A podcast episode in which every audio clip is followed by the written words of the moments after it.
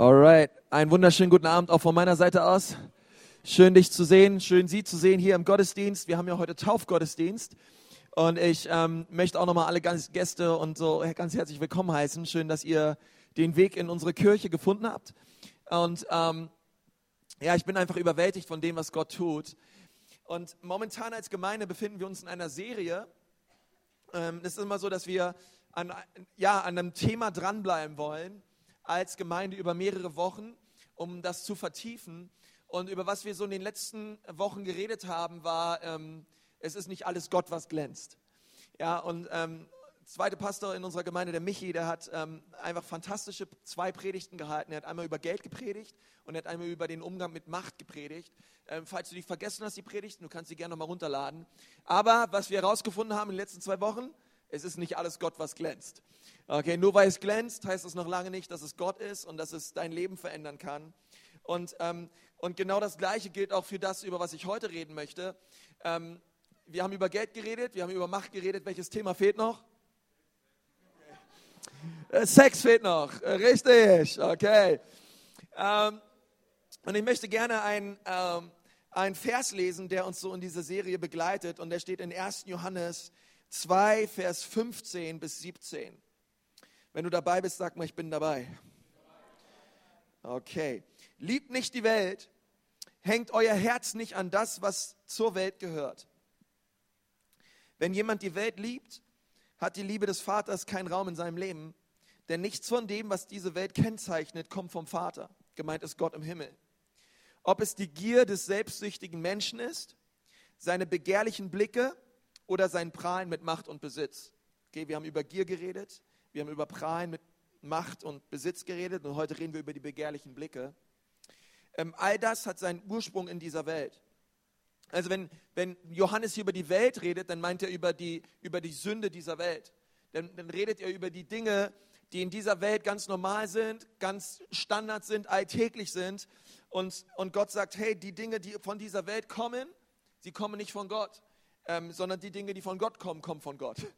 Und, ähm, und die Welt, und er sagt in Vers 17, und die Welt mit ihren Begierden vergeht, doch wer so handelt, wie Gott es will, wird für immer leben. Ja, und das ist das, was Johannes sagt. Hey, wer im Zentrum des Willens Gottes ist für sein Leben, die Person, die sagt, hey, das, was Gott für mein Leben will, ähm, das soll geschehen. Er sagt, diese Person soll ewig leben und er redet sofort über die Ewigkeit, Ewigkeit auch im Himmel. Und und ich möchte gerne am Anfang ein paar Fragen stellen, bevor wir in, in, in diese Predigt eintauchen. Und ich möchte mich fragen, wer von euch ist alles verheiratet? Heb mal deine Hand hoch. Wer ist alles verheiratet? Okay, kannst ruhig dich, brauchst dich nicht für zu schämen. Yeah. Ein paar sind sich nicht ganz sicher. Bin ich verheiratet? Bin ich nicht verheiratet? Okay, super. Also einige Leute. Wer von euch ist Single? Hand hoch. Alright. Alright, lasst die Hand ruhig weiter um. Okay, schaut euch noch mal etwas um. Es ist dein Sonntag. Okay, du kannst die Hand ruhig oben behalten. Ähm, brauchst dich nicht viel zu schämen. Nein, äh, ich mache nur Spaß. Äh, ich habe schon vorhin schon gesagt, ey, als, als mein Pastor das früher gemacht hat, ich habe das gehasst, jetzt mache ich es selber. Äh, das liegt jetzt daran, jetzt habe ich das Mikro in der Hand und stehe hier vorne. Äh, von, von, daher, ähm, hey, aber ist irgendwer hier, der sagen würde, ich plane mich scheiden zu lassen? Irgendwer da? Der sagt, ich will mich eines Tages scheiden lassen. Ähm, okay, okay, soweit sehe ich keinen. Ähm, ist auch ganz gut so. Ähm, nun, äh, ob du verheiratet bist oder nicht, ähm, ähm, das ist eine Frage, die können wir uns alle stellen. Aber ähm, ich freue mich darüber, dass niemand Pläne anstellt, sich scheiden zu lassen später. weil erstmal ist es äh, nicht gut, und zweitens ist es auch nicht Gottes Wille, weil Gott sagt, hey, was, was Gott zusammenführt, soll der Mensch nicht scheiden. Okay, also die Bibel sagt, dass Gott Menschen zusammenführt. Gott führt einen Mann und eine Frau zusammen. Und, ähm, und was Gott zusammenführt, soll der Mensch nicht scheiden. Also Gott ist immer noch ein Gott, der liebt, wenn Menschen in den, mit den, in den Bund der Ehe ähm, gehen. Und ähm, es, ist, es ist gut zu sehen, dass niemand in unserer Kirche die Pläne hat, sich scheiden zu lassen. Aber Gottes Plan ist es, ähm, Genau das ist Gottes Plan, dass wir es auch nicht tun. Aber, deswegen rede ich darüber, die Statistiken in unserem Land sagen etwas anderes. Ähm, ich habe gestern erst nachgeguckt. 2013 haben sich in Deutschland 169.833 Menschen scheiden lassen. Okay, das sind im Vergleich zu den Eheschließungen ähm, 43,6 Prozent der Menschen, die sich wieder haben scheiden lassen und die allermeisten in den ersten sieben Jahren. Okay, ich war erstaunt. Manche, äh, äh, irgendwie 23 Prozent lassen sich sogar noch nach 26 Jahren scheiden. Ähm, aber die allermeisten sofort in den ersten Jahren wieder. Und 1900, in den 60er Jahren, 1960, 61, 62, waren es noch 10,6 Prozent. Okay, 10,6 Prozent vor 50 Jahren. Und mittlerweile sind wir bei 43,6 Prozent aller Ehen in Deutschland ähm, lassen sich scheiden. Nun, das ist fast die Hälfte. Ähm, es gibt Länder, da ist es schlimmer. In der, in der Schweiz habe ich gelesen, sind es 50,2 Prozent. Also genau die Hälfte der Ehen, die geschlossen werden. Als Standesbeamter, ähm, äh, ja, es muss ja auch ein Job sein, würde ich gerne mal machen, ja, äh, nicht ein Jahr, eine Woche als Standesbeamter arbeiten, aber das muss frustrierend sein, weil du weißt, ey, 50 Prozent von den Leuten, die hier rein und rauslaufen, lassen sich eh wieder scheiden, okay? Ähm, und warum ist das so? Nun, ähm, keiner will sich scheiden lassen, aber doch lassen sich so viele Ehen scheiden und so viele Menschen sich scheiden. Ähm, nun, es gibt eine pastorale christliche Antwort und die würde ähm, aus meiner Sicht lauten, hey, der Teufel hasst Ehen. Okay? Ähm, der, ähm, Gott, Gott möchte, dass deine Ehe gesund ist und dass sie hammermäßig ist, aber der Teufel hasst alles, was Gott liebt. Und wenn, als wir gerade über den Vater gelesen haben und über die Liebe des Vaters, dann, dann ist, es der, ähm, ist es der Teufel. Ich habe euch mal einen Vers mitgebracht aus Johannes 10, Vers 10. Und dort steht, der Dieb kommt nur, um die Schafe zu stehlen, um zu schlachten und ins Verderben zu bringen. Ich aber bin gekommen, um ihnen Leben zu bringen, Leben in ganzer Fülle. Und mit den Schafen sind wir gemeint, okay? Sind die gemeint, die Jesus nachfolgen. Und die Bibel sagt, hey, der Teufel, er möchte dein Leben zerstören. Es ist wahr, dass Gott einen Plan hat mit deinem Leben. Es ist wahr, dass Gott einen Plan hat mit deiner Ehe. Aber der Teufel hat auch einen Plan mit deinem Leben. Und sein Plan ist es, dich kaputt zu machen. Und aber Jesus ist gekommen, er ist am Kreuz für dich gestorben, damit du ein Leben hast im Überfluss. Ein Leben leben. Versteht ihr? Ein, ein wirklich powervolles Leben. Okay? Christsein hat nichts mit äh, Langeweile und mit äh, müden Gebetszeiten und mit langweiliger Kirche und mit, keine Ahnung, Essensresten im Bad und Talar tragen und ähm, alles ist irgendwie langweilig zu tun. Überhaupt nicht. Okay, es ist das großartigste, abenteuerlichste Leben überhaupt. Und, ähm, und es ist ein Leben in Fülle. Okay, und das möchte ich dir sagen. Aber ähm, keiner plant es. Ich meine, ich habe noch nie, noch nie jemanden gehört, der die Ehe geschlossen hat, von vornherein gesagt hat, naja, mein Plan ist das eh nach drei Jahren, dass wir uns wieder scheiden. Oder nach 13 Jahren oder nach 30 Jahren. Ähm, keiner geht so in die Ehe, sondern alle wollen sie powervolle Ehen leben ähm, aber nur die Hälfte tut es. Ähm, und von der Hälfte, die sich nicht scheiden lassen, bedeutet es auch nicht, dass die, dass die Ehen gesund sind. Ähm, aber was interessant, was interessant ist für mich ist, hey, ähm, versteht ihr, Ehebruch und auch Scheidung ist nicht etwas, was auf einmal uns in den Schoß fällt. Versteht ihr? Man, ich, keiner wacht morgens auf einmal auf in seinem Bett und so, hups, wer liegt denn hier neben mir? Ah, hi Baby. Und auf einmal gehen die Augen auf aus dem Schlaf und du siehst, wer da neben dir liegt, okay?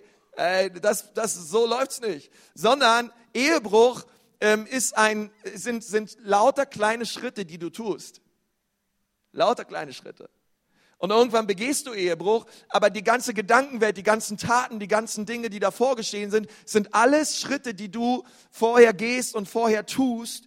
Und ähm, und ich möchte so mit uns darüber reden, hey, was, was können wir tun, um dagegen aufzustehen und zu sagen, Herr Jesus, ich will nicht, dass meine Ehe geschieden wird, sondern ich möchte, dass das, was du zusammengetan hast, Herr, ich möchte, dass du es segnest und ich möchte festhalten an diesem Bund und ich möchte nicht diese kleinen Schritte tun und ich weiß nicht, wie diese kleinen Schritte in deinem Leben aussehen, ich kenne es nur aus der Seelsorge.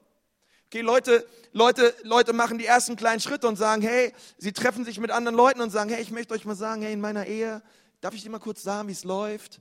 Und Sie treffen sich vielleicht mit einem anderen Geschlecht und äh, schütten ihr Herz aus. Und das andere Geschlecht sagt, ja stimmt, ja du hast völlig recht. Und mit deinem Ehemann und so weiter, oh, das ist ganz schlimm. Und äh, ich kann gar nicht verstehen, dass der so drauf ist. Und, und man fängt an, sich Leute zu suchen, die genauso denken, genau das Gleiche sagen. Und, und man, bin, man hat quasi emotionale Bindungen. Und irgendwann geht man diese Schritte und vielleicht schaut man sich auf einmal, äh, keine Ahnung, man schaut sich Bilder an, man schaut sich Internetseiten an, man, man, man geht Schritte, man heißt auf einmal außerehelichen Geschlechtsverkehr wieder gut und wisst ihr, man, man rationalisiert immer alles weg und irgendwann ist man hier drüben und man merkt gar nicht mehr, dass man hier drüben gelandet ist, weil man, weil die Stimme Gottes in, in, in deinem Leben ganz leise geworden ist. Und ähm, die Welt immer lauter und die begehrlichen Blicke, sie waren da und, ähm, und ich möchte so gerne mit uns darüber reden, hey, wie können wir dagegen aufstehen? Und ich möchte mit uns ähm, Sprüche 5 anschauen, weil Sprüche 5 ist ein Kapitel in der Bibel, was dir wirklich helfen wird, in Reinheit zu leben. Was auch deiner Ehe helfen wird, was dir helfen wird, ganz klar mit Gott zu leben. Es ist eines der powervollsten Kapitel in der ganzen Bibel. Und in diesem Kapitel redet ein Vater zu seinem Sohn und er gibt seinem Sohn weise Ratschläge. Wer von euch liebt Weisheit? Irgendwer da?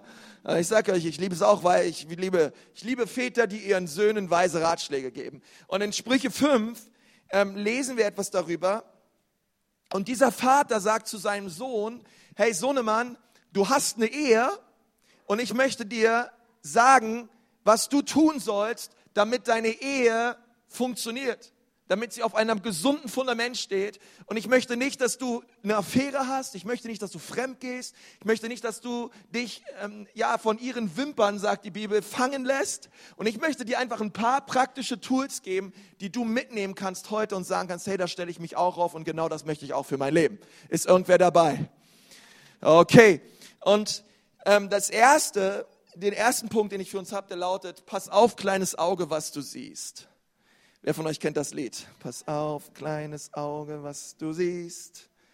Pass auf, kleines Auge, was du siehst, denn der Vater im Himmel schaut herab auf dich. Drum pass auf, kleines Auge, was du siehst. Ja, wir haben unsere Tochter ist jetzt unsere Woche, unsere Tochter ist jetzt 20 Wochen alt. Pass auf, kleine Lotti, was du siehst. Nein, das Lied singen wir ihr nicht zum Einschlafen. Aber, aber wir müssen trotzdem aufpassen, was wir sehen. Pass auf, kleines Auge, was du siehst. Und das ist ein weiser Ratschlag und den finden wir in Sprüche 5, Vers 7. Und da steht, hört mir jetzt gut zu, ihr jungen Männer, und schlagt meine Warnungen nicht in den Wind. Geh dieser Frau aus dem Weg.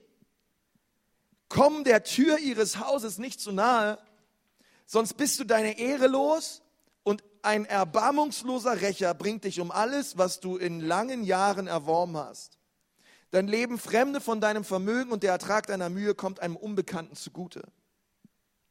Und der Vater sagte zu seinem Sohn, hey, geh diesen, diesen Weg die, zu dieser Frau, geh ihn nicht. Eine andere Übersetzung sagt, bleibe fern von dem Weg, der zu ihr führt. Okay, begib dich überhaupt nicht erst auf den Weg. Und das ist wichtig, dass wir das verstehen, weil es gibt zu viele Leute, sie glauben, dass die Grenze zum Ehebruch ähm, irgendwo hier drüben ist wo es physisch abgeht, okay, wo man körperlich sich aneinander reibt. Okay, das ist das, wo Leute sagen, okay, das ist hier der Bereich, wo Ehebruch stattfindet. Aber was die Bibel sagt und was wir hier in Sprüche 5 lesen ist, hey, es beginnt viel weiter hier drüben. Es beginnt noch viel weiter hier drüben. Ehebruch beginnt nicht erst da drüben, wenn du mit ihr im Bett liegst, sondern begib dich überhaupt erst gar nicht auf den Weg, der dahin führt. Denn der Weg ist schon Ehebruch. Der Weg zum Ehebruch ist Ehebruch. Und Jesus sagt dasselbe in Matthäus 5. Ähm, er sagt in, in, in Vers 28, wer eine Frau ansieht, um sie zu begehren, der hat in seinem Herzen schon Ehebruch begangen. Und es ist wichtig zu sehen, denn ähm, die Pharisäer, sie dachten sich, yeah, komm, wir holen die Ehebrecherin her, komm, wir steinigen sie, die Saudi, die hat es nicht verdient. Und den Mann, der mit ihr Ehebruch begangen hat, den haben sie laufen lassen, aber die Frau, die muss jetzt bluten. Und Jesus, wisst ihr, Jesus ist so cool, weil ähm, Jesus sagt, ey, ihr seid so verdorben. Ihr, ihr, ihr zieht hier diese Frau ran, die Ehebruch begangen hat, aber ehrlich gesagt, ihr seid null besser. Ihr schaut nur danach, was Leute äußerlich tun, aber schaut mal in euer Herz. Ihr wurde jetzt vielleicht nicht im Bett ertappt, aber in eurem Herzen habt ihr schon oft die Ehe gebrochen. Und ihr seid kein Deut besser. Und, und versteht ihr, und wo es bei Mose noch die Tat war, war es bei Jesus bereits der Gedanke. Fing es bei Jesus im Herzen an. Deswegen Ehebruch ist eine Sache des Herzens. Es beginnt nicht erst dort, wo wir mit der Person im Bett liegen, sondern es beginnt bereits in den Gedanken. Und unsere Kultur möchte uns deswegen sagen, hey, Sex ist etwas Körperliches. Es ist nur etwas Körperliches. Ähm, das kannst du machen, probier es aus, am besten mit so vielen verschiedenen Partnern wie möglich. Ähm, aber wenn Sex nur etwas Körperliches ist, warum sitzt der Schmerz von sexuellen Sünden dann so tief? Warum, werden, äh, warum ist in der Seelsorge, warum, warum sind so viele Leute, die ähm, sexuell ähm, Missbrauch erlebt haben, warum können sie das nicht einfach abschütteln? Und sagen, hey, komm doch klar, hey, Sexer, ja, okay, komm, schüttel ab, weiter geht's im Leben. Es geht nicht. Warum? Weil es etwas Geistliches ist. Weil deine Seele genommen wurde und deiner Seele wurde tiefer Schaden zugefügt. Warum? Weil Sex nicht nur etwas Körperliches ist, es ist auch etwas Seelisches. Es passiert etwas mit dir. Es passiert etwas mit deinem Herzen, wenn du dich einer anderen Person ganz hingibst. Und ich meine, warum ist Vergewaltigung so viel verheerender, als dass jemand verprügelt wird? Hast du es mal schon mal überlegt? Ähm, ich meine, wenn Sex nur körperlicher Natur ist, dann ist eine Vergewaltigung doch so ähnlich wie ähm, jemanden zusammenprügeln und zusammenschlagen. Aber das ist es nicht. Es ist etwas völlig anderes. Es ist ein völlig anderer Schmerz und Leute erholen sich teilweise überhaupt nicht davon in ihrem ganzen Leben, wenn Jesus nicht in ihr Herz kommt und sie heilt. Warum? Weil ihre Seele wurde misshandelt. Es ist nicht nur ihr Körper, der misshandelt wurde, sondern ihre Seele wurde getreten und kaputt gemacht. Und das ist wichtig, dass wir das verstehen. Ähm, Sex ist nicht nur etwas Körperliches, sondern es verändert dein ganzes Leben. Es verändert dich. Es macht etwas mit dir. Ob du, und es ist egal, ob du religiös bist oder nicht. Es macht etwas mit dir. Das würde, das würde selbst die Wissenschaft sagen. Es macht etwas mit dir. Es ist nicht egal, wie du mit deinem Körper umgehst, sondern hey, du hast noch ein, du hast, du hast eine Seele. Und diese Seele wird in Mitleidenschaft gezogen. Ich meine, warum, warum haben Wissenschaftler herausgefunden, dass Männer, die tiefe sexuelle Probleme haben und die auch teilweise wirklich komisch äußern, ähm, meistens ähm, in der Regel fehlende Väter hatten. Eine, oder einen Vater hatten, der sich nicht um sie gekümmert hat. Das ist wissenschaftlich nachgewiesen. Warum? Weil es nicht nur körperlich ist, es ist etwas Seelisches. Okay, und liebe Kirche, ich will, dass ihr das wisst. Okay, ähm, an dem Tag, wo du dich jemandem schenkst und wo du Sex hast mit jemandem, ähm, da schenkst du nicht nur deinen Körper, sondern du schenkst, du schenkst dein ganzes Sein. Und diese Person, es wird etwas mit deinem Herzen tun. Und, ähm, und deswegen ist es nicht egal, wie, wie wir damit umgehen, sondern Gott hat etwas zu sagen. Die Welt will, dass du glaubst, dass Sex nur etwas Körperliches ist. Sie, sie, sie, sie wird dir sagen, hey, und weil es etwas Körperliches ist, hey, so, musst du dich dementsprechend auch anziehen. Du musst so die Männerwelt gewinnen, hey, die schauen doch auf deinen Körper, also zieh dich an, okay? Zieh, dich, zieh dir knappe, enge Klamotten an, einen weiten, tiefen Ausschnitt und schon hast du sie. Hey, es ist doch anziehend und, und, und diese Blicke und Hammer. Aber lass mich dir sagen, liebe Frau, einen Mann, den du durch deinen Körper fängst, wirst du auch nur durch deinen Körper halten können. Ein Mann, den du durch deinen Körper fängst, wirst du nur durch deinen Körper halten können. Und lass mich dir versprechen, du willst keinen Mann an deiner Seite, den du durch deinen Körper halten möchtest, sondern du willst jemanden, den du von Herzen liebst und den du mit deinem Herzen hältst. Und, und das ist so wichtig zu sehen, aber, die, aber diese Welt und unsere Gesellschaft und die Medien, Pro7, RTL 2 und Vox und Kabel 1, die sagen dir etwas völlig anderes. Sie sagen, probier aus, leb wie du willst. Und, und, und die Bibel sagt, nein, nein, es macht etwas mit dir, es macht dich kaputt. Und ähm, 1. Korinther 6 sagt Paulus, hey, fliehe vor Unzucht. Okay, und das ist wichtig, vor Unzucht sollen wir fliehen. Und mit Unzucht meint er, jeder Art von Sexualität außerhalb von Ehe. Fliehe davon, renne weg. Er sagt nicht, verwalte es oder, wie, äh, oder, oder widerstehe es, sondern fliehe, renne davon, wie Josef davongerannt ist. Renne weg. Okay? Und ich möchte es dir tun. Warum? Weil Sex tut etwas mit deinem Herzen und mit deiner Seele und es beginnt nicht erst, wenn es sich körperlich zeigt, sondern viel, viel früher. Und deswegen, pass auf, kleines Auge, was du siehst. Deswegen möchte ich dir sagen, weil es viel früher beginnt, ähm, möchte ich, dass du dir selbst eine Frage stellst. Wenn wir ein Video drehen würden über alle Interaktionen mit anderen Leuten, die du im Laufe des Tages hast, alle SMS, alle Internetverläufe, alle Facebook-Chats, alle sonstigen Chats, alle, alle Gespräche und Interaktionen, die du mit einem anderen Geschlecht hast. Und wir würden dieses Video am Abend deiner Frau zeigen oder deinem Ehepartner zeigen, deinem Mann zeigen. Hey, könntest du daneben sitzen und wärst du richtig stolz darüber, dass du ein reiner, integrer Mensch bist? Oder müsstest du etwas sagen, oh nee, ja, ah ja, stimmt, der habe ich hinterher geschaut und ah ja, stimmt, das habe ich gesagt und ja, das war nicht so richtig, komm, spur mal lieber ein bisschen schneller vor. Ah ja, 14.16 Uhr da mit dieser Kollegin, ja komm, spur noch mal schnell vor. Äh, das musst du jetzt nicht sehen, Baby. Okay? Ähm, Wäre es in Ordnung? Okay, wie schaut dein Video aus? Und die zweite, und ich meine, ihr Singles, ihr sitzt hier vielleicht und denkt, ja, Konsti, komm, den Verheiraten, gib's ihn. Gib's ihn. Die sind echt voll daneben. Ey, die haben Partner und die sollen bei dem Partner bleiben und oh, wie kann man nur? Äh, Mann, gut, dass die heute alle mal schwitzen und ich bin feil raus, ich habe hier den freien Markt vor mir und alles ist möglich. Und, ähm, und ich habe auch eine Frage für dich. Stell dir vor, wir machen ein Video über dein Verhalten, Tag ein, Tag aus, und zeigen es deinem zukünftigen Ehepartner. Halleluja würde dein zukünftiger Ehepartner sagen, dass du rein lebst und integer bist. Versteht ihr? Würde dein und wir zeigen es deinem zukünftigen Ehepartner. Weil ich kenne viele Leute, die die Grenze vor der Ehe überschreiten und Sex haben. Auch Christen, auch alle möglichen Leute. Und ich, und ich nenne das vorehelichen Ehebruch. Ähm, denn du brichst die Ehe mit der Person, die du einmal heiraten willst. Und, und das sollten wir sehen. Da wird eines Tages ein, eine Person vor dir stehen und du wirst ihr deine Geschichte erzählen. Wie schaut deine Geschichte aus?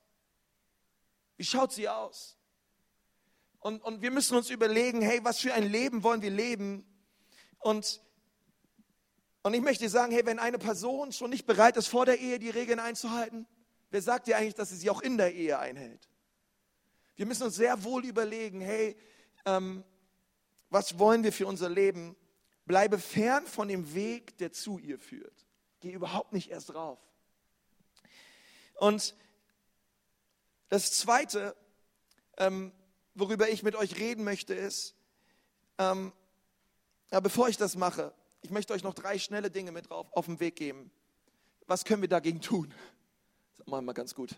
Ähm, was können wir tun? Und das Erste, was, was ich sehe, ist, ähm, es ist oft ein Feuerproblem. Und damit meine ich, wenn wir leidenschaftlich sind mit Jesus und wenn wir verliebt sind in ihm, die Bibel sagt, lieb dem Herrn von, von ganzem Herzen, mit deiner ganzen Seele. Das ist schon tausendmal mehr als die halbe Miete. Das ist alles, okay? Ähm, wenn wir im Herrn bleiben und ihn lieben und die täglichen Gewohnheiten eines Jüngers leben, hey, dann haben wir schon mal eine, eine Waffe in der Hand, Leute, gegen jede Versuchung. Das zweite ist, rede niemals schlecht über deine Ehe mit den falschen Leuten. Okay, es gibt Leute, die laufen rum und die erzählen allen möglichen Hans und Kunstes und Franzes, wie schlecht ihre Ehe läuft. Ähm, und, und ich denke mir so, ey, das ist ziemlich kontraproduktiv, was du hier machst. Denn ähm, ich, ich meine, du willst doch Heilung, du willst doch Veränderung, oder nicht? Ja, ja, ja. Ey, aber du erzählst hier jedem deine Story. Und, und ich würde ich würd dir sagen, hey, rede niemals schlecht über deine Ehe ähm, mit Leuten, denen es gar nichts angeht. Frage dich, wenn du über deine Ehe mit Leuten redest, hey, liebt diese Person mich und kann sie mir wirklich weiterhelfen? Okay, wenn sie dich nicht liebt und dich nicht mag und dir nicht weiterhelfen kann, erzähl's ihr nicht. Okay, habe Leuten, denen du Rechenschaft ablegst, aber gehe nicht hausieren mit den Problemen deiner Ehe. Und das dritte ist, umgib dich mit anderen Ehepaaren, deren Ehen stark sind. Paulus sagt, hey, gute, äh, schlechte, schlechte Gewohnheiten verdirben gute Sitten. Es ist sehr wohl wichtig, mit wem du abhängst. Wenn du die ganze Zeit als Ehepaar mit Ehepaaren abhängst, deren Ehen völlig abgerockt sind, ähm, wo, die, wo die Frauen schlecht über die Männer reden, die Männer schlecht über die Frauen reden, Und du denkst so, oh Mann, ey, so eine Ehe möchte ich niemals leben. Und genau das sind deine Freunde. Fliehe. Ey, ey, das färbt auf dich ab, ich verspreche es dir. Okay, umgib dich mit hammermäßigen Leuten, deren Ehen funktionieren, weil sonst, sie werden dir in allem Recht geben und das willst du nicht. Okay, du brauchst ein bisschen Konter. Okay, das zweite, der zweite Punkt, und dann bin ich gleich fertig, denn der Vater im Himmel schaut herab auf dich. Ähm, das ist ein wichtiger Punkt. In Sprüche 5, Vers 18 steht, freue dich an der Frau, okay, das würdet jetzt sehr mögen, okay, deswegen hört gut zu. Freue dich an der Frau, die du jung geheiratet hast. Sie soll dir viele Kinder schenken. Anmütig wie eine Gazelle ist sie. Ihre Brüste sollen dich immer berauschen. In ihren Armen kannst du dich selbst vergessen. Mein Sohn, willst du wirklich dein Glück bei einer anderen suchen und dich an den Brüsten einer Fremden berauschen? Bedenke, der Herr sieht alles, was du tust und prüft alle deine Wege. Denn der Vater im Himmel schaut auf dich herab. Er sieht alle deine Wege. Und ich denke, ich, ich habe gestern den Vers meiner Frau vorgelesen und daraufhin hat sie gesagt, oh Mann, morgen komme ich nicht in den Gottesdienst. Das ist mir zu peinlich. Und ich habe gesagt, hey, kein, sie war heute Morgen im Gottesdienst, also ähm, ich habe gesagt, wird alles gut, Baby, komm trotzdem. Und, und ich denke so, hey, das ist, Gott möchte, dass so deine Ehe abläuft, weißt du das? Gott möchte, dass du dich in den Arm deiner Frau vergisst. Gott möchte dich, dass, Gott möchte, dass du dich in ihren wirklich vergisst und, und, und sich berauscht an ihrem Körper. Hey, deine Frau, ey, sollte die hundertprozentige Befriedigung sein deiner sexuellen Bedürfnisse. Und, und das ist Gottes, Gottes Wille oder dein Ehepartner, dein Mann. Ähm, und, und das ist Gottes Wille für unsere Ehe, aber es ist harte Arbeit. Okay, es passiert nicht einfach so. Ehe ist harte Arbeit. Kann irgendwer dazu Amen sagen? Okay, weil ich möchte sagen, bist du überhaupt verheiratet? Äh, pass auf, weil ich möchte dir sagen, ähm, nichts in deinem Leben, versteht ihr, nichts in, in dieser Automatismus, wir, wir, wir, wir denken, die, die, Ehe, die, die, die Ehe, die läuft irgendwie. Und, aber, aber allein, hey, wenn du einen Garten hast, ey, du musst dich um deinen Garten kümmern. Der Garten sieht sonst schlimm aus, der verwildert, da kommt Unkraut und es wird hässlich. Okay, du musst jetzt Laub haken. Okay, du musst den Garten auf den Winter vorbereiten, sonst sieht der Garten im Frühling aus, grottenschlecht aus. Okay, deswegen musst du arbeiten an deinem Garten. Und Leute kommen zu mir und sie meinen, hey, sie meinen, ihre Ehe funktioniert einfach, ohne dass man groß was dafür tut. Ich sage mal, stimmt nicht. Ehe funktioniert nicht einfach so. Ehe bedeutet von beiden Seiten viel Arbeit. Immer wieder den anderen wertschätzen, immer wieder den anderen lieben, immer wieder sich dem anderen schenken. Und drei Dinge, die wir tun können. Das erste ist, wir können immer zusammen beten. Was können wir tun, dass unsere Ehe hammermäßig ist? Wir können zusammen beten. Im Englischen sagt man, a couple that prays together stays together. Okay? Ähm, ein, eine, ein, ein Paar, was zusammen betet, bleibt auch zusammen. Es ist so wichtig, das zu sehen, hey, wir brauchen die gemeinsamen Gebetszeiten, immer wieder. Weil ich kann nicht mit meiner Frau zusammen beten, wenn ich tief in meinem Herzen richtig Groll habe gegen sie. Weil dann würde ich mir vorkommen wie der größte Heuchler. Hey, deswegen ist es so wichtig, dass wir zusammen beten. Das zweite ist, äußert eure Gefühle. Äußert sie. Sage deiner Frau, wie toll du sie findest. Sage deinem Mann, wie toll du ihn findest, dass du ihn respektierst und dass du ihn wertschätzt. Okay, ich sage immer zu den Leuten, es gibt ein Wort, das hat vier Buchstaben, das kann deine ganze Ehe verändern. Und dieses Wort lautet weil. Ich liebe dich, weil. Warum liebst du sie eigentlich? Sage ihr, warum du sie liebst. Sage ihm, warum du sie liebst. Sag nicht einfach, ich liebe dich, sondern ich liebe dich, weil. Ich liebe dich, weil du hammermäßig unsere Kinder großziehst, mega steil aussiehst und einfach die Granate Gottes bist, okay? Ähm, drittens ist, holt euch Hilfe. Okay, das möchte ich auch noch sagen. Hey, wenn du jetzt hier sitzt und ich sage, Konsti, ja, aber hey, wenn du mein, mein Ehepartner, der sitzt jetzt neben mir, ich kann jetzt nicht laut was sagen oder so, ähm, aber wir brauchen echt Hilfe. Ähm, wir wollen als Gemeinde dir gerne weiterhelfen. Ähm, du kannst gerne auf uns zukommen, kannst uns eine E-Mail schreiben, aber es gibt auch viele andere tolle Institutionen und, und Menschen, die sagen, hey, deine Ehe ist uns wichtig und wir wollen dir helfen, dass die Ehe großartig läuft. Denn der Vater im Himmel schaut auf dich herab. Und dann sagt der Vater zu seinem Sohn, hey, ich möchte, dass du weißt, hey, das ist, ähm, es ist so wichtig zu sehen, dass, dass du dich fragst, was passiert, wenn. Pünktchen, Pünktchen, Pünktchen. Der Vater im Himmel schaut auf dich rauf. Er sagt, der Vater sagt zu seinem Sohn, Sohn, ich möchte, dass wenn du diesen Weg zu der Verführerin doch gehst, ich möchte, dass du dir vor Augen hältst, was passiert, wenn du bei ihr bist.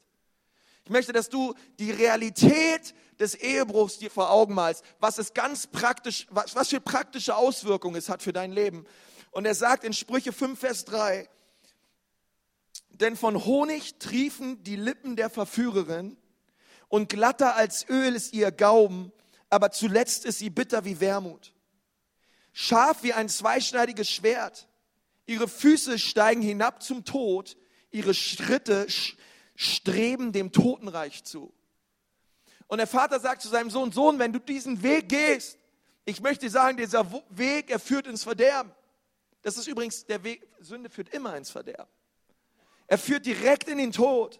Und er sagt, hey, halt es dir vor Augen, Sohn. Wenn du diesen Weg gehst und dich von ihren Wimpern fangen lässt und Ehebruch mit ihr begibst, halte dir vor Augen, dass du eines Tages mit deinen Kindern am Tisch sitzen musst und ihnen erklären musst, warum du ab morgen nicht mehr bei ihnen wohnen kannst. Halt es dir vor Augen. Dass du deinen Kindern erklären musst, dass du jetzt eine andere hast. Dass du Mama betrogen hast. Halt es dir vor Augen. Und ich verstehe, es ist wichtig, uns das vor Augen zu halten, hey, was für eine Konsequenz hat mein Handeln? Und die Bibel sagt es, hey, wir sollen uns das vor Augen halten. Und, und ich habe mich auch so gedacht, hey, was, weh, was wäre, wenn ich die Ehe breche? Es wäre furchtbar. Ich wäre nicht länger euer Pastor. Ich würde wahrscheinlich die Stadt verlassen. Ähm, die Integrität und die Salbung, die mir der Herr geschenkt hat, ich würde sie mit einem Mal die ganze Toilette runterspülen. Okay, ich würde das Herz meiner Frau zerstören. Ich würde das Verhältnis zu meiner, zu meiner Tochter kaputt machen. Ich würde alles auf ein, ich würde alles mit einem Mal zerstören, was Gott ein Leben lang in meinem Leben aufgebaut hat. Einfach nur, weil ich bei ihr war. Und, und ich, würd, ich, ich, ich möchte, dass du dir auch, hey, wenn du eine Affäre hast oder wenn du Dinge tust und Dinge lebst, ähm, und deine Frau betrügst oder du betrügst deinen Ehemann, ich möchte, dass du dir vor Augen hältst, was für Konsequenzen es hat für dein Leben.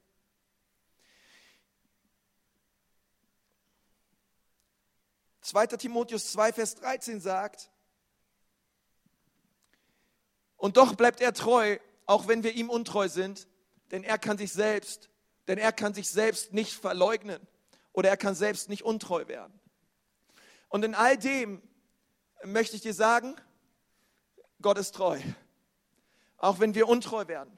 Vielleicht sitzt du hier und du sagst, hey Konste, du weißt gar nicht, hey, was ich in der Vergangenheit alles getan habe. Ich habe total, ich bin, ich bin schon auf diesem Weg, ich bin da voll unterwegs und ich war auch schon dort und mein Leben ist echt kaputt. Ich möchte dir sagen, bei Gott gibt es immer eine zweite Chance. Bei Gott gibt es immer eine Umkehr.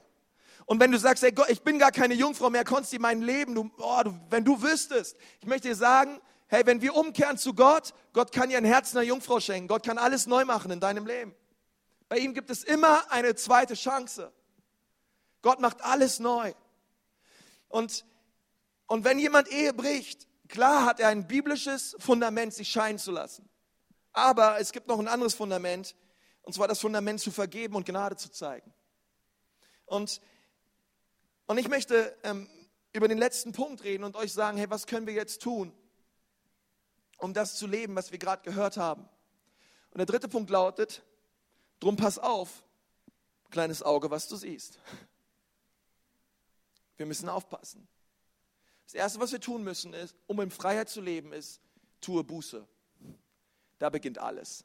Und Buße tun, und das ist so ein altes kirchliches Wort, und wenn du oder wenn Sie ähm, schon öfter in der Kirche waren, Sie kennen das, Buße, Buße, Buße. Und hey, ähm, Buße bedeutet nicht, dass ich nach Hause gehe, auf meine Knie gehe und sage, oh himmlischer Vater, äh, du siehst mich und bitte vergib und so weiter. Und dann stehst du auf und machst einfach das Gleiche wieder. Geht das keine Buße? Buße bedeutet, dass ich es sein lasse. Buße bedeutet eigentlich vom Wort her, ich gehe in diese Richtung, drehe mich um und gehe nun in diese Richtung.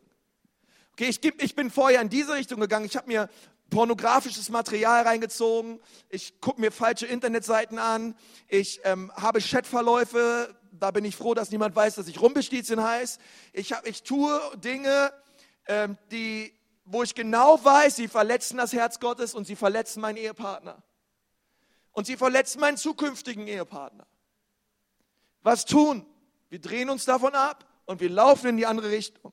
Und wir tun Buße und wir bitten Jesus um Vergebung. Und die Bibel sagt, dass er treu ist, dass wenn wir unsere Sünden bekennen, wäscht er uns rein. Aber es beginnt mit einer Entscheidung zu sagen, Gott, es geht nicht nach meinen Gefühlen. Ich bin nicht der Entscheidungsträger, Gott, sondern dein Wort ist die Wahrheit. Und Gott, dein Wort halte ich neu an mein Herz. Und deswegen drehe ich um, Gott, und sage, Gott, ich lebe nicht nach meinen Gefühlen, sondern ich folge dir nach und deinem Wort. Und was dein Wort sagt, ist mir wichtiger, als was ich fühle. Auch wenn ich mich zu dieser Person hin, hingezogen fühle, ich bewahre den Bund, den ich geschlossen habe mit meiner Frau oder mit meinem Ehemann. Das ist wichtig. Das erste ist, wir tun Buße. Das zweite ist, kehre der Unreinheit den Rücken zu.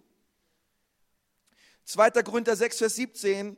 Darum geht aus ihrer Mitte hinaus und sondert euch ab, spricht der Herr, und rührt Unreines nicht an. Und ich werde euch annehmen. Und ich werde euer Vater sein und ihr werdet mir Söhne und Töchter sein, spricht der Herr, der Allmächtige. Okay, wir, wir drehen, wir kehren jeder Unreinheit den Rücken zu.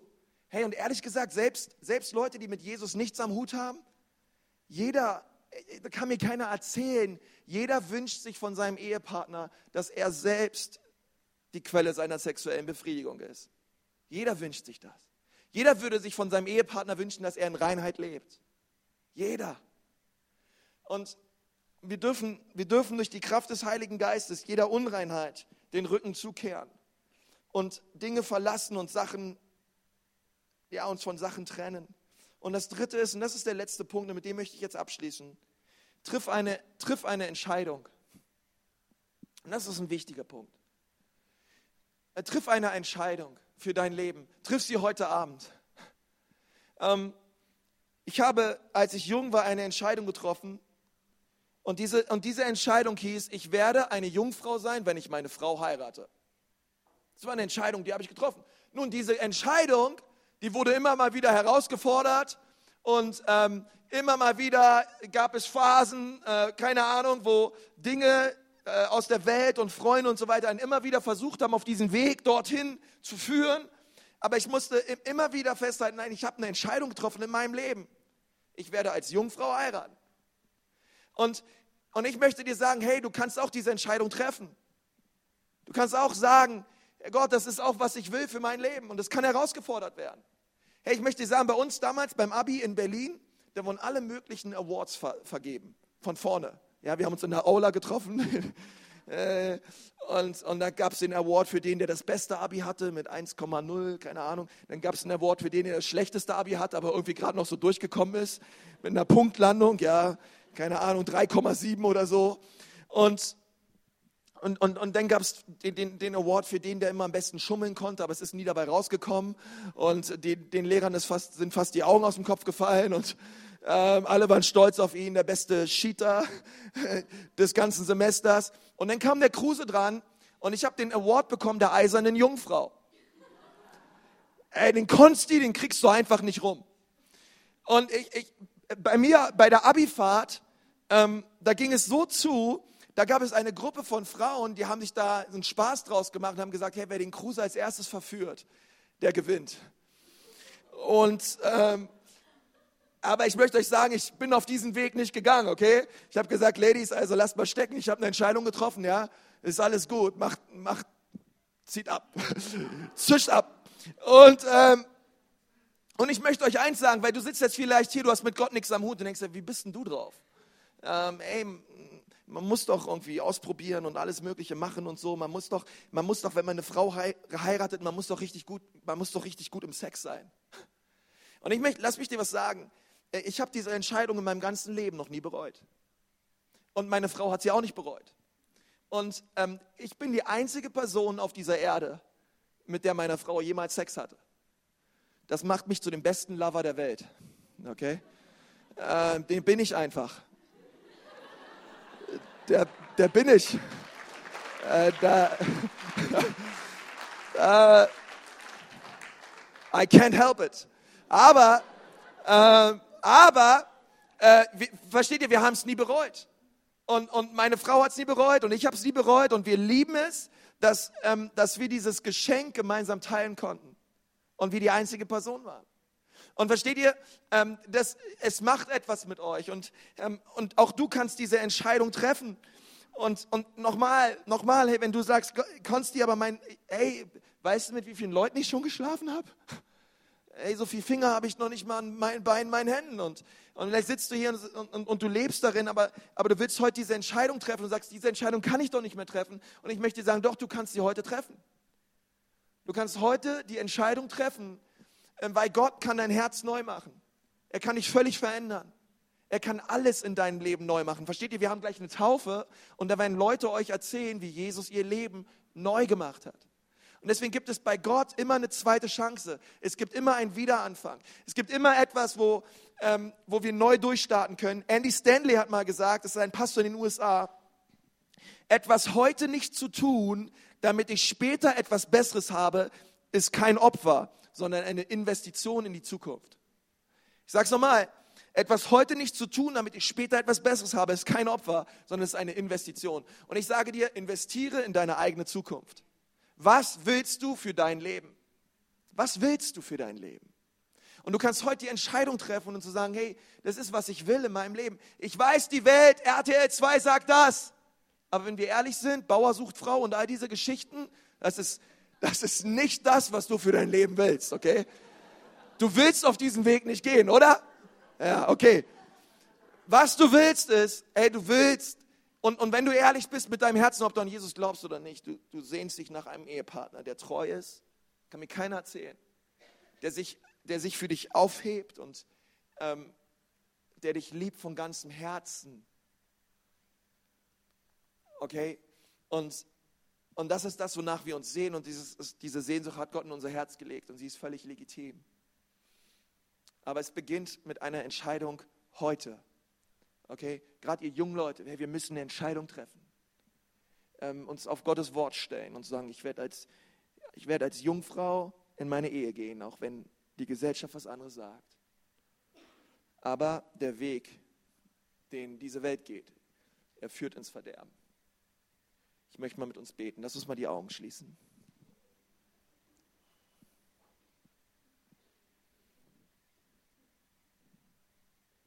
Herr Jesus, ich danke dir von ganzem Herzen für diesen Abend, Herr. Und ich preise dich dafür, dass du immer noch der Gott bist, der rettet. Dass du immer noch der Gott bist, der verändert. Dass du immer noch der Gott bist, der wiederherstellt und reinigt von aller Schuld und von aller Sünde. Und deswegen danke ich dir, Jesus, dass du hier bist. Und Herr, du kennst uns. Und ob wir dich kennen oder nicht, Gott, du kennst uns. Und du siehst auch unser Herz gerade jetzt. Und du hilfst uns, ja, für dich zu leben. Und wenn du heute hier sitzt und, und du sagst, Pastor, ich, ich möchte gerne mit Jesus leben. Ich möchte ihm mein Herz geben. Ich möchte ihn bitten, dass er heute mein Herz säubert. Wenn du hier sitzt und, und du weißt, dass du Schuld auf dich geladen hast, wenn du ganz ehrlich bist mit dir selber, weißt du, dass es Dinge gibt, die dich vor Gott trennen. Und du möchtest heute Gott um Vergebung bitten und sagen, Gott, hier bin ich, bitte vergib mir meine Schuld. Ich schaue auf das Kreuz, wo Jesus für mich gestorben ist. Und wisst ihr, dieses Kreuz bedeutet, dass Jesus aus Minus Plus macht. Jedes, jedes Minus, jede Sünde in deinem Leben die kann Gott umwandeln und zu einem Plus machen. Und das möchte Jesus tun heute in deinem Leben. Und ohne gleich aufzustehen und nach vorne zu kommen, wenn du sagst, ja Pastor, ich möchte, dass Jesus aus dem Minus in meinem Leben ein Plus macht und ich möchte ihm bitten, dass er mir vergibt, dann möchte ich gern von hier vorne für all die Leute beten, die sich gleich melden. Aber es ist eine Entscheidung, die du triffst heute. Und wenn du diese Entscheidung treffen möchtest und sagst, Jesus, bitte werde du der Herr meines Lebens, vergib mir meine Schuld und mach du aus Minus Plus in meinem Leben, dann heb mal gerade jetzt deine Hand, gerade dort, wo du sitzt. Zeig es mir mal auf. Danke, danke, danke. Deine Hand sehe ich auch, deine Hand sehe ich auch, deine Hand sehe ich auch, deine Hand sehe ich auch. Deine Hand sehe ich auch, deine Hand sehe ich auch. Deine Hand sehe ich auch. Jesus, mach aus meinem Minus ein Plus. Herr Jesus, ich danke dir für die ganzen Hände, die hochgegangen sind, Herr. Und Herr Jesus, mein Gebet ist, dass du diese Menschen heute anrührst. Herr, lass das ein Tag des Heils sein. Herr, führe sie zum Kreuz, wo sie ihre Knie beugen vor dir, ihre Schuld bekennen und frei werden an diesem Tag in Jesu Namen. Herr, wir segnen sie und markieren sie, Gott, mit deinem Heil. Gott, rühre sie an in Jesu Namen. In Jesu Namen. Und die anderen Leute, wenn ihr hier seid und sagt, hey, Pastor, ich brauche ich, ich brauch dort, ich, ich brauche eine, eine, eine Korrektur meines Kurses. Ich, ich merke, ich laufe in die falsche Richtung. Ich habe mich schon auf diesen Weg begeben und ich, ich, und ich weiß, dieser Weg, auf dem ich laufe, der ist falsch. Und ich brauche Gottes Kraft und Gottes Hilfe. Dann, Herr, dann möchte ich dir so sagen, Jesus ist hier. Und er hört dein Gebet. Und die Bibel sagt, dass wenn wir ihn suchen, werden wir ihn finden. Wenn wir anklopfen, tut er auf. Suche Gott. Okay, geh nach Hause nachher und suche Gott. Suche ihn allein in deinem Zimmer. Begegne ihm. Seine Gegenwart wird dich verändern. Und, und gib dich ihm ganz neu und ganz hin. Er möchte dein Leben anrühren. In Jesu Namen. Amen. Amen. Amen. Amen.